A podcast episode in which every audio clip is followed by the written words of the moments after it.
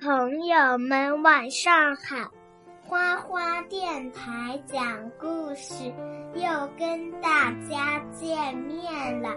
今天我们给大家讲科学漫画《宇宙卷十七》：地球有多老？嗯，小朋友们，你们好。我们的《植物大战僵尸》科学漫画宇宙卷有很久没有和大家更新了，因为呢，最近果妈和果果都非常的忙，果果已经是小学生了，是不是啊？啊，所以每天呢有很多学校布置的任务要完成呢。好啦，现在我们接着讲地球有多老。这谁呀？我看看啊，嗯，蔡问，蔡问和谁打起来了？豌豆射手打起来了。那个蔡问说：“凭什么小孩子不能吃糖果？我吃给你看。”蔡问说：“在那发脾气。”然后豌豆射手回答：“我年龄比你大，你要听我的话。”这时候呢，变身茄子来了：“你们两个都是小毛孩，还说年纪大。”是不是啊？然后那个豌豆射手说：“哼，你也比我年纪小，还有谁比我的年纪更大？”变成茄子说：“他的年纪更大。”据说地球已经有四十六亿岁了啊，那么老了。然后豌豆射手趁那个谁呀，蔡文不注意，抢了他的棒棒糖就跑，是吧？嘿嘿嘿嘿。变成茄子说：“嗯，豌豆射手他怎么啦？啊，那是我的糖果呀！”蔡文在旁边哭啊，他没哭。嗯，然后这个豌豆射手在旁边抢到了棒棒糖，一会儿就开始啪啪啪啪的舔棒棒糖了。我还挺年轻呢，跟地球比，我是刚出生的小孩呢。吃了太多棒棒糖了，然后呢？请问医生在吗？去看牙科去了，为什么长虫牙了？哈哈哈！豌豆射手，你的牙怎么啦？对，我们你我也认识有个小朋友，他前段时间也去补牙了，你知道是谁吗？果果，你不知道啊？啊，好吧。古往今来，围绕着地球年龄究竟有多大这一个问题呢？众说纷纭。随着放射性元素的发现和现代理论知识的发展，才基本上找到了测定地球年龄的可靠方法。目前，科学家们测定地球的年龄至少有四十六亿年，而最原始的生命演化，则是从三十八亿至三十五亿年前开始登场的。第二个。地球是略瘪的椭圆球体吗？嗯，小朋友们又在排队买什么呀？特价冰淇淋。蔡文说：“给我两只冰淇淋。”豌豆射手说：“看蔡问的身材真像地球啊！”啊，像地球什么意思？向日葵问。地球是个硕大无比的梨形。谁说的？豌豆射手说的呀。然后向日葵很奇怪的说：“啊，地球不是圆的吗？”塞呀塞呀，吃到就膨胀啦！哈哈哈哈，腿短看不见。他又在讽刺谁呀？他讽刺蔡问是不是？原来是在讽刺蔡问贪吃呀！蔡问吃了两个特价冰淇淋，是不是啊？好，你躺着，果果，那妈妈不讲了。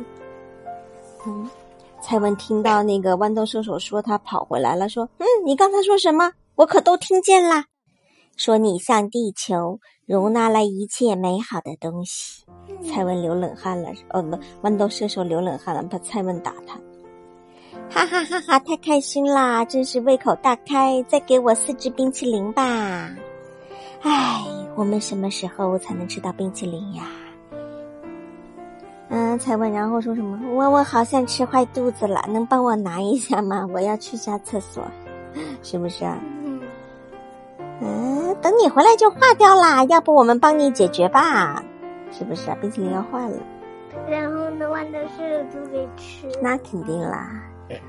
地球呢，不是一个规则的球体，而是一个南极下凹约三十千米、北极略凸十千米，赤道半径六千三百七十八点幺三七千米。两极半径六千三百五十六点七五二千米的不规则椭圆球体，有点像梨。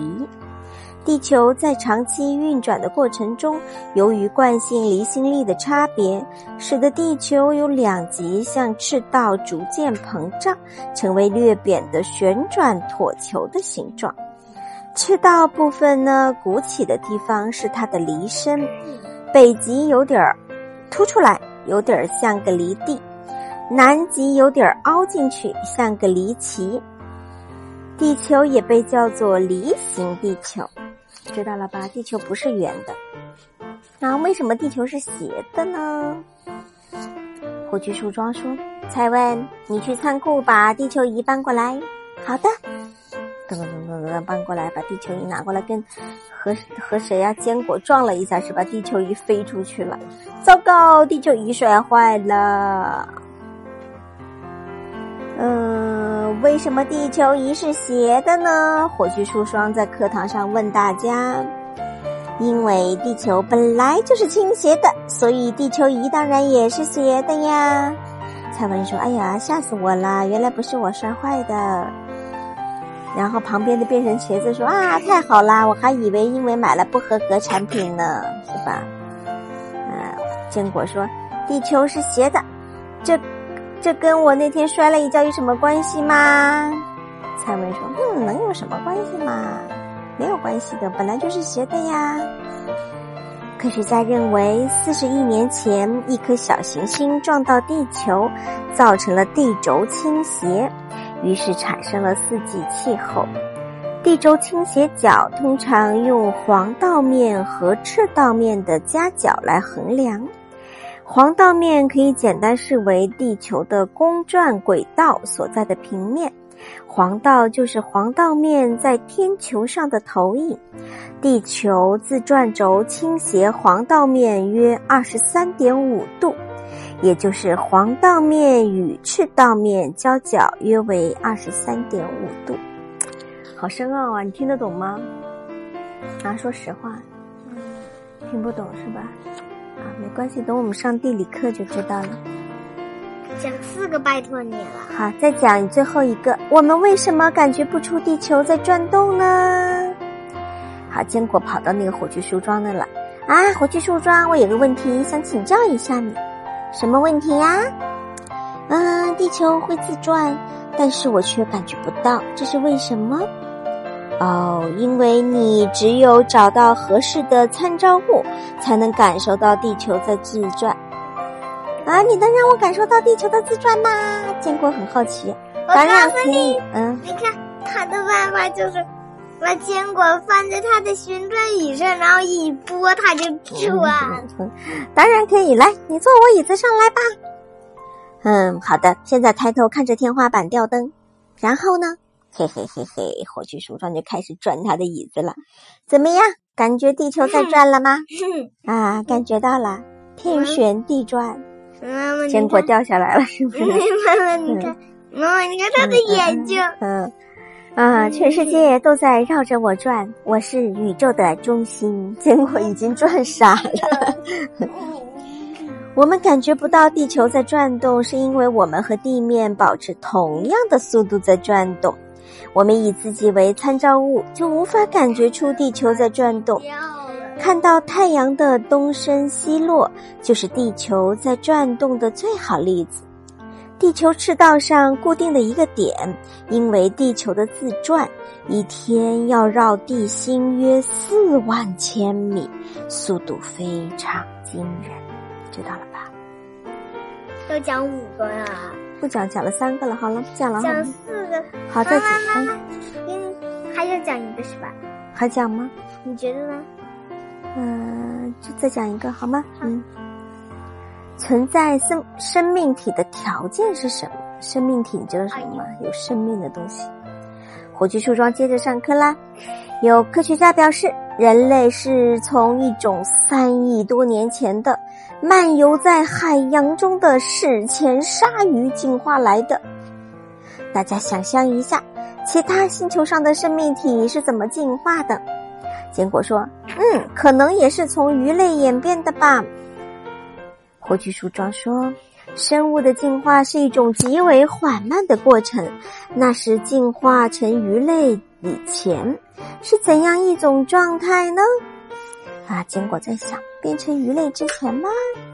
你看，要有空气和水才会有生命体。如果没有水，会怎么样啊？结果又在想啊，如果没有水，没有水，鱼儿就学不会游泳，它们还都会渴死啦。然后其他小朋友嘣嘣嘣嘣掉到地上去了。哎，听君一席话，白读十年书。多年之后，你的子孙后代只能从化石中认识你啦。然后旁边的坚果还很洋洋得意，呵呵，火炬树桩在夸我吧？一定是在夸我的。生物的进化是一种极为缓慢的过程。人们通过对化石的研究发现，在三十五亿年前的地球上就有一种发育的比较高级的单细胞生物，那就是藻类。果果。根据恒星演化理论和对地球上古老岩石及陨石的分析结果，太阳系形成后大约五十亿年，地球上才出现人类。智慧生物的诞生，也许要求恒星至少能在约五五十亿年时间内稳定的发出光和热。好了好了好了，讲完了，今天故事讲完了，果果跟大家说晚安，来。小朋友们晚安。嗯，好，大家晚安啦。就这一句话。